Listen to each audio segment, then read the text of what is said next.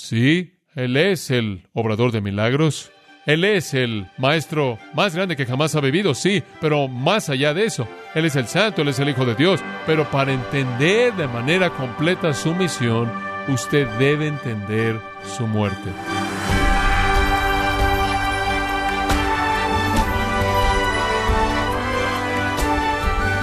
Nos gozamos con usted porque nos acompaña en esta edición de Gracia a vosotros con el pastor John MacArthur. En el mundo hay personas que hacen actos heroicos por su valentía, con el propósito de ayudar a otros. Sin embargo, cuando fallecen sus actos son olvidados. ¿Pero es acaso igual con Jesús? ¿Será su obra en la cruz olvidada también? El día de hoy el pastor John MacArthur, en la voz del pastor Luis Contreras, nos enseñará el propósito principal del ministerio de Jesús en la serie titulada Jesús sobre todo, en gracia a vosotros. La perspectiva de nuestro Señor es completamente diferente de la de todos los que le rodean, porque Él se mueve en el conocimiento perfecto de la voluntad de su Padre. Versículo 37 comienzan a moverse hacia la casa, eso se implica, y no permitió que le siguiese nadie sino Pedro, Jacobo y Juan, hermano de Jacobo. Obviamente él no podía llevarse a la multitud, ni siquiera podía llevarse a los doce adentro de la casa. Eso sería demasiado, será pedir demasiado. Esta es la primera vez en el ministerio de nuestro Señor en el que Él aísla estos tres. Esta es la primera vez. Y acostúmbrese, ¿verdad? el círculo interno, Pedro, Santiago y Juan, ellos fueron tres de los primeros cuatro apóstoles que él llamó. Jacobo y Juan eran hermanos y Pedro y Andrés eran hermanos. Pedro se vuelve líder. Jacobo y Juan, los otros dos más íntimos. Y Andrés, algunas veces, es incluido en el círculo interno. Esta es la primera ocasión en la que él los separa. Pedro el líder, Juan el amoroso y Jacobo el primer mártir. No es que se les dio trato especial, sino que más bien se iban a convertir en el canal de experiencias íntimas, enseñanza personal que le iban a llevar de regreso al resto. No eran la calle cerrada, no eran el final, eran meramente el conducto. Jesús solo podía entregarse a sí mismo de manera íntima a unos cuantos, y este debió haber sido el número perfecto para que él trabajara con ellos a nivel íntimo, y a través de estos tres diseminó las experiencias y la instrucción de regreso al resto. Es importante que los líderes entiendan eso, creo yo. Entonces Jesús dice, Solo ustedes pueden venir. Por primera vez están viéndose el uno al otro y diciendo, wow, porque esta es su primera vez como su triunvirato íntimo.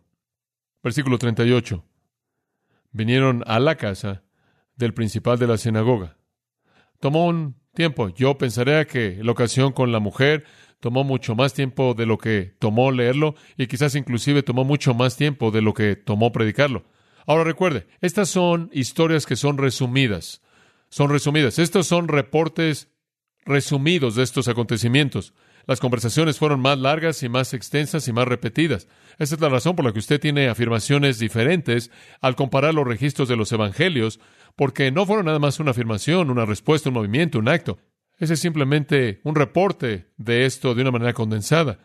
No sabemos cuánto tiempo le tomó a Jesús hablarle a la mujer, hablar a la mujer, a la multitud acerca de la mujer, enseñar, pero quizás horas, quizás horas debido al tiempo que tomaron para llegar a la casa, pasando en medio de la multitud que los aplastaba. La casa está en una conmoción y la gente está llorando en voz alta y lamentándose. ¿Qué le dice eso a usted? El funeral estaba llevándose a cabo a toda fuerza. Ha pasado tiempo para que se disemine el conocimiento de la muerte de la niña, para que la gente que llora y los que tocan las flautas, hablaremos de ellos en un momento, para que ellos fueran invitados. Todo el mundo está ahí en este caos que se está llevando a todo vapor y de nuevo veo cómo Jesús no puede ser perturbado en esto. Él nunca se mueve en pánico, nunca Él se mueve con tanta calma, con tanta tranquilidad de una cosa a otra en los propósitos de Dios. La conmoción fue estimulada por Mateo 9:23 diciendo que estaban los que tocaban la flauta y Mateo dice que la multitud estaba en un desorden ruidoso. Ahora necesito decirle que esto es un funeral diferente del que usted ha asistido. Yo nunca he estado en un funeral que es un caos lleno de ruido. De hecho, normalmente cuando usted va a un funeral, usted va a una funeraria, hay un letrero que está fuera de la puerta que dice, por favor, guarde silencio, Silencio, por favor, la gente habla en murmullos y todo el mundo se mueve lentamente, no queriendo causar ningún tipo de molestia, y el órgano toca de manera suave. Así hacemos los funerales. Nosotros hacemos los funerales en ese tipo de manera sombria en el mundo occidental. Así no lo hacían en el mundo oriental, y ni siquiera es hecho así en la actualidad. Permítame decirle lo que estaba pasando aquí. Podemos ver esto a partir de la historia. Los funerales judíos tenían tres elementos que eran algo excepcionales para nosotros. Uno, usted venía y expresaba su tristeza en voz alta, usted gritaba, se lamentaba y todo el mundo hace eso. Y se demanda que usted rasgue su ropa. Muy bien, entonces cuando usted va a un funeral en nuestro ambiente, usted encuentra buena ropa. Cuando iba a un funeral en ese entonces y sabía que iba a tener que rasgarlo, iba a tener que rasgar su ropa. Usted tenía que encontrar algo que no le molestara romper. Esto era tan serio para ellos que la tradición judía terminó con 39 normas en cómo rasgar su ropa. Supongo que había gente que se hablaba el uno al otro acerca de las normas para que no dejaran nada afuera. Rasgarlo se hacía, por ejemplo, cuando usted estaba de pie. Si usted estaba relacionado con la persona muerta, usted tenía que romper su ropa directamente sobre el corazón. Si usted no estaba relacionado con la persona, usted podía romper su ropa en algún punto diferente cerca del corazón. Y por cierto, la rotura debía estar ahí y el atuendo debía ser usado durante más de 30 días para que usted continuara mostrando su actitud de lloro. Usted podía coserlo por razones obvias, pero originalmente tenía que tener una rotura lo suficientemente grande como para que pudiera meter usted su puño. La gente con mayor recato rasgaba su ropa interior o usaba la ropa que estaba rota al revés. La tradición llegó a desarrollarse de tal manera que usted podía coserlo de manera suelta, pero tenía que ser evidente que había sido roto. Entonces, usted tiene gente aquí que está llorando, está lamentándose en voz alta y están rompiendo su ropa. Ahora, el segundo elemento de un funeral era que usted traía a llorones profesionales que habían desarrollado el arte de gritar. Y al llorar en voz alta, en cierta manera, motivaban a los demás a hacer lo mismo, podría decir, para que el resto de la gente estuviera también lamentándose en voz alta. La agonía era magnificada, no era callada en silencio.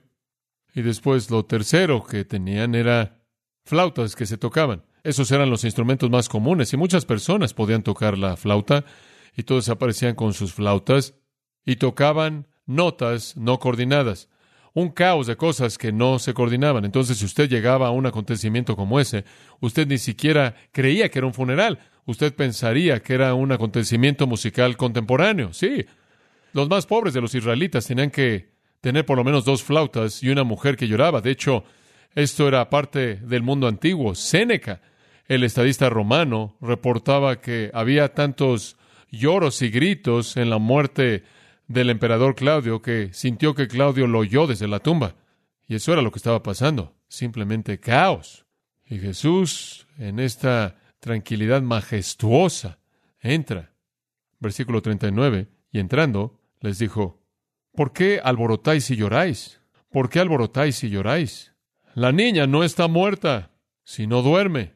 Según Lucas, él dijo, dejen de llorar. ¿Por qué están llorando y haciendo esta turbación? No tiene sentido. Mateo añade, él dijo, sálganse, sálganse. Lenguaje fuerte.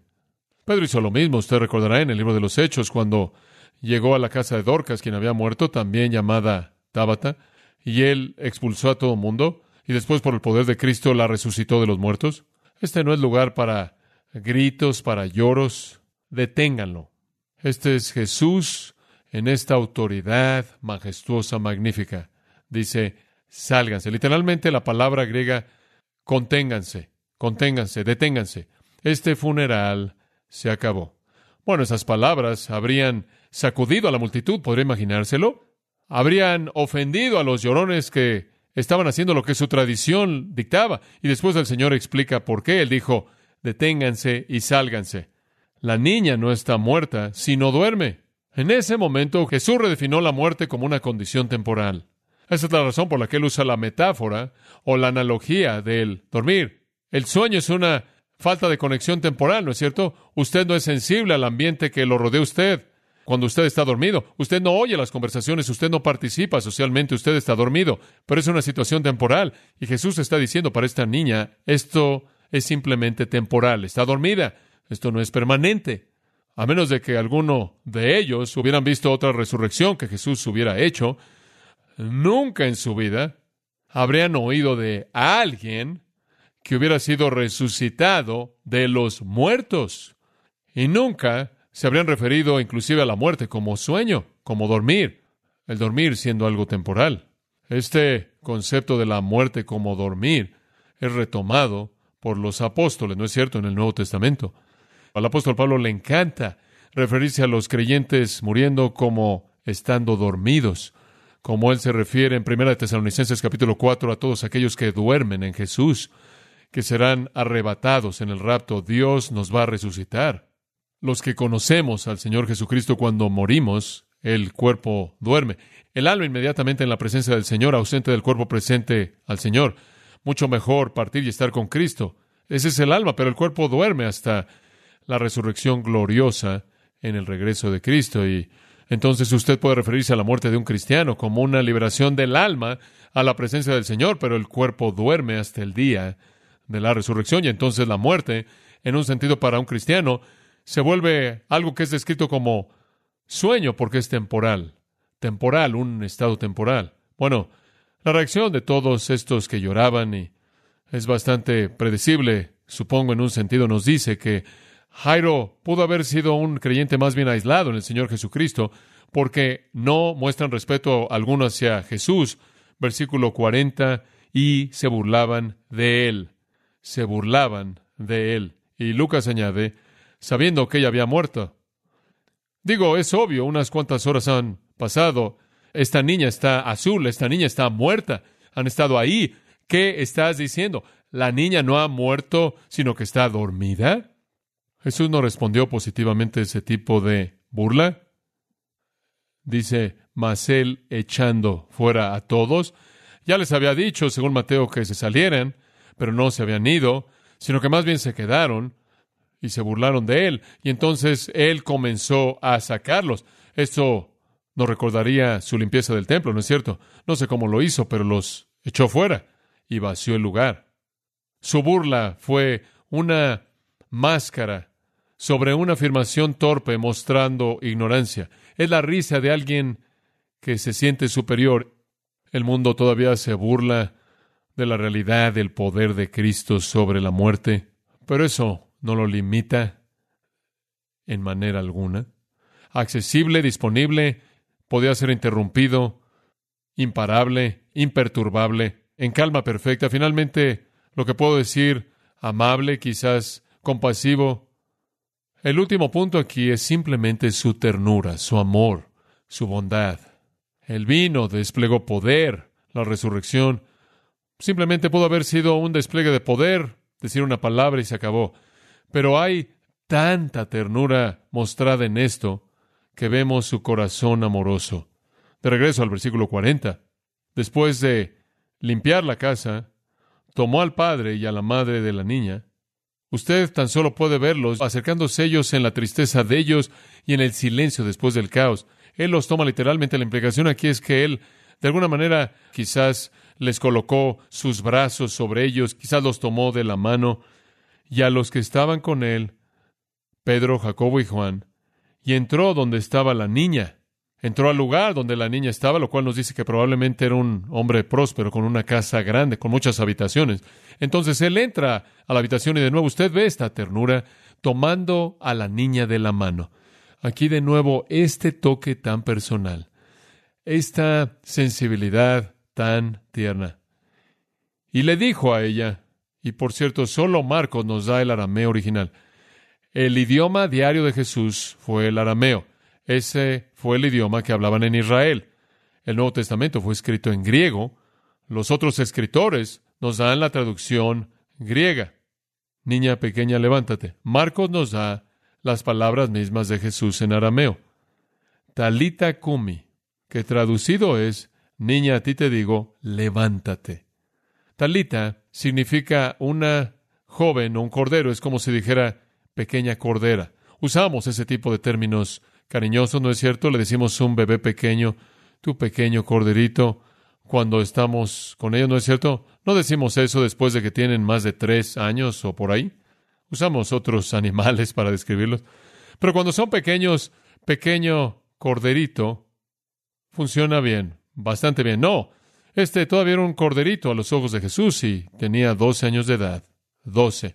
Ella era un cordero para esa familia. Ese fue un término de cariño. Kumi, levántate. Pequeña corderita, te digo, levántate. ¿Entiende lo que está pasando aquí? Jesús le está hablando a una niña muerta. Y Lucas dice, inmediatamente el espíritu de ella regresó. Ella estaba viva. Aliento en la persona de ella, vida, alma. Su espíritu regresó. Me encanta esto. Y luego la niña se levantó y andaba sin terapia. Maravilloso. Digo, ¿cómo vas de estar muerto a levantarte y caminar? No es solo caminar, es peripateo. Esto quiere decir que nunca se sentó, simplemente camina todo el tiempo. Y eso es exactamente lo que es el verbo pateo, caminar, peripateo, andar caminando por todos lados. Ella simplemente se levantó y caminó por todos lados. No hubo necesidad de rehabilitación. Esto es creador. Ella no solo tuvo vida, sino que tuvo toda la fortaleza normal de una niña de 12 años. Una joven sin rehabilitación de una enfermedad terminal, sin recuperación. Pero así es en todo milagro que Jesús jamás realizó. No hay lugar en la Biblia en donde vinieron terapeutas, hubo rehabilitación para ayudarle a una persona que acababa de ser curada para recuperar su fortaleza. No sucede. Todo milagro es un milagro completo. Valoro eso aún más en la actualidad. Después de 60 sesiones de terapia simplemente para mi rodilla, ella tiene la suficiente edad. Ese es el punto de decirle que ella tenía dos años de edad y está viva, está saludable, ella puede caminar, con una fuerza total. Y sabe una cosa, el Señor pudo haberla sanado desde lejos. Él no tenía que haber ido a la casa, ¿verdad? Él pudo haberla sanado desde lejos. Él pudo haber dicho, no tengo tiempo de ir a tu casa, tengo muchas cosas que hacer aquí, pero voy a invocar el poder de Dios. Pero después algo habría estado ausente aquí. ¿Qué habría sido? Habría sido el toque personal tierno, ¿no es cierto? Habría sido la compasión personal tierna, empatía. Llamemos ese último punto compasión. Esa es una palabra que simplemente incluye la amabilidad, la empatía, el amor y todo. Y él es tan sensible. Al final del versículo 43, él dijo que se le diese de comer. Bueno, eso es bastante sensible, porque una vez que ella vivió, puede imaginarse cómo el señor y la señora Jairo habrán estado respondiendo y el resto de los pequeños Jairos que habrán estado ahí. Digo, habría habido una reunión ahí, ¿no es cierto?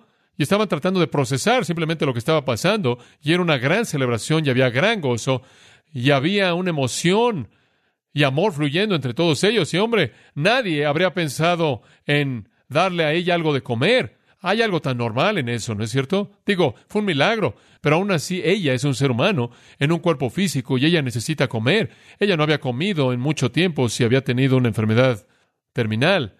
La sensibilidad tierna de eso, Jesús la muestra preocupándose por su necesidad más simple de comida, de nutrición, de sustento, y bueno, de nuevo, su ternura es evidente. La respuesta, obsérvela, versículo 42.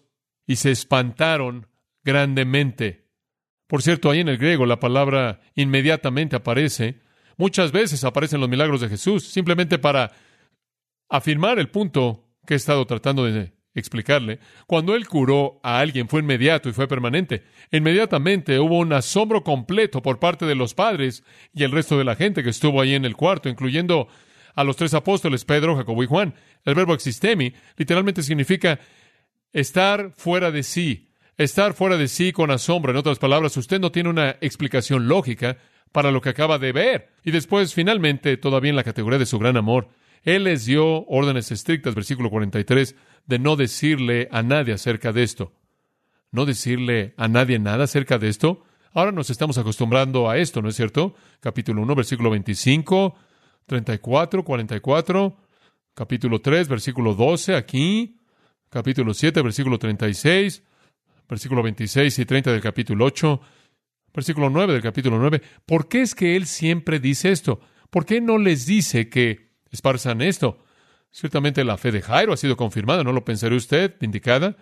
Y usted tiene que entender también que había una conversación ahí en esa casa con Jairo y Jesús y la familia. Nada más que no tenemos el registro de esa conversación. Pero la fe de Jairo fue confirmada. Yo creo que vamos a conocer a Jairo en el cielo. Y es muy probable que esa niña pequeña también. La fortaleza de la fe de Pedro, Jacobo y Juan ciertamente fue incrementada, ¿no pensaría usted? Si eso fortaleció su fe, ¿por qué no esparcirlo? Nuestro Señor da esta afirmación explícita. No hagan eso, pero Él no nos dice por qué. De hecho, cada vez que se registra que Él dijo eso en los Evangelios, nunca se nos dice por qué dijo eso Él. Nunca. Pero permítame presentarle algunas sugerencias. Número uno, Él pudo haberlo dicho para evitar una estampida en la casa, para darle a la familia tiempo para alimentar a la niña y celebrar y regocijarse y darle el más tiempo para instruir y enseñar. Si ellos hubieran salido inmediatamente de la casa, como usted tiende a hacerlo y esparcir esto por todos lados, habría habido una respuesta sensacional y curiosidad que habría llevado a la multitud a la casa y habría debilitado a Jesús de hacer lo que él quería hacer y robarle tiempo preciado a esa familia y esa reunión y posiblemente eso está detrás de la afirmación que necesitan darle algo de comer a ella. Eso es lo primero que necesitan hacer es cuidar de ella antes de que atraiga una multitud. ¿Estaba eso en su mente? ¿En la mente de él? También es posible que Jesús dijo esto porque él sabía que las multitudes tenían estas expectativas mesiánicas, ¿verdad? Ahora los judíos estaban esperando un Mesías, que era un Mesías que simplemente viniera para demostrar un poder divino inmenso y usar ese poder para derrocar a Roma y usar ese poder para proveer todo lo que necesitaban y todo lo que se les había prometido en los pactos abrámicos y davídicos. Se creía que Jesús era ese Mesías y si eso se hubiera salido de control, las multitudes podían llegar a ser muy agresivas y podrían haber tratado de forzarlo a que cumpliera con una función que nunca él habría buscado. Lea Juan 6:15, donde dice, después de que él los alimentó a todos, trataron de forzarlo para que fuera un rey. ¿Acaso él estaba tratando de mantener la flama de expectativa mesiánica baja y no alimentarla con un reporte de una resurrección? O en tercer lugar, quizás fue porque él se había motivado a no incrementar el temor y el odio de los escribas y fariseos, quienes eran sus enemigos. Si la multitud se emocionaba, entonces Jesús se volvía una amenaza más grande y ellos habrían incrementado su enemistad y habrían tenido que hacer algo para detener esa amenaza y en una acción prematura en contra de él pudieron haber buscado a Jesús para matarlo. Ya habían intentado eso, ¿verdad? Hasta Nazaret, en su propia ciudad, trataron de aventarlo de un acantilado. Él no quería eso, él no quería que las expectativas mesiánicas equivocadas se incrementaran, eso es verdad. Él no iba a ser matado en su agenda, sino en la agenda de Dios, en el tiempo de Dios, en el lugar de Dios y a la manera de Dios. Y creo que esas son maneras válidas de entender eso. Pero creo que hay una que es la culminación de todas, y es esta. No era tiempo para el Evangelio, no era tiempo para esparcir el mensaje de Jesucristo, era tiempo de escucharlo a Él. Pero no era tiempo aún de salir con el mensaje. ¿Qué quiero decir con eso? hasta la cruz, la cual está a unos cuantos meses de distancia. Hasta la cruz, el entendimiento completo de su misión no puede ser conocido. No puede ser conocido. La gente puede ser salvada al arrepentirse y creer en Él como un santo del Antiguo Testamento, pero el mensaje que debe ser proclamado es un mensaje que tiene en el corazón mismo del mensaje la cruz. La cruz. Sí, él es el obrador de milagros, pero mucho más que eso, sí. Él es el maestro más grande que jamás ha vivido, sí, pero más allá de eso, Él es el santo, Él es el Hijo de Dios. Pero para entender de manera completa su misión, usted debe entender su muerte. Porque es ahí donde Él es revelado como redentor y salvador y sustituto de los pecadores. Ahí es donde usted realmente ve al Hijo de Dios. Esta es la razón por la que la primera vez que alguna persona dice, este es el Hijo de Dios, es en la cruz. El centurión viendo a Cristo crucificado, oyendo el eco de su mensaje, entendiendo la verdad, él dice, verdaderamente este es el Hijo de Dios. La historia completa debe incluir la cruz. Después de la cruz, la resurrección, después de la resurrección, Jesús entonces dice esto, Id, ¿a dónde? a todo el mundo y predicad el Evangelio. La historia todavía no está completa.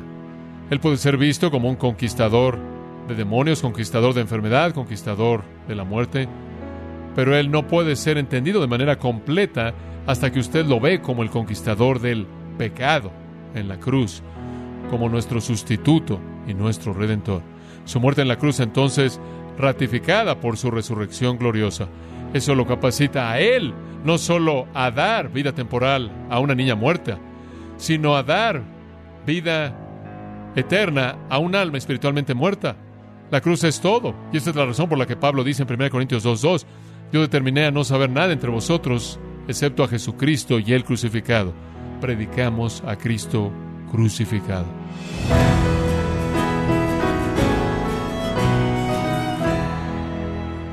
John MacArthur nos enseñó que Jesús hizo milagros extraordinarios, sin embargo, su obra más misericordiosa fue en la cruz, al recibir el castigo en lugar de pecadores.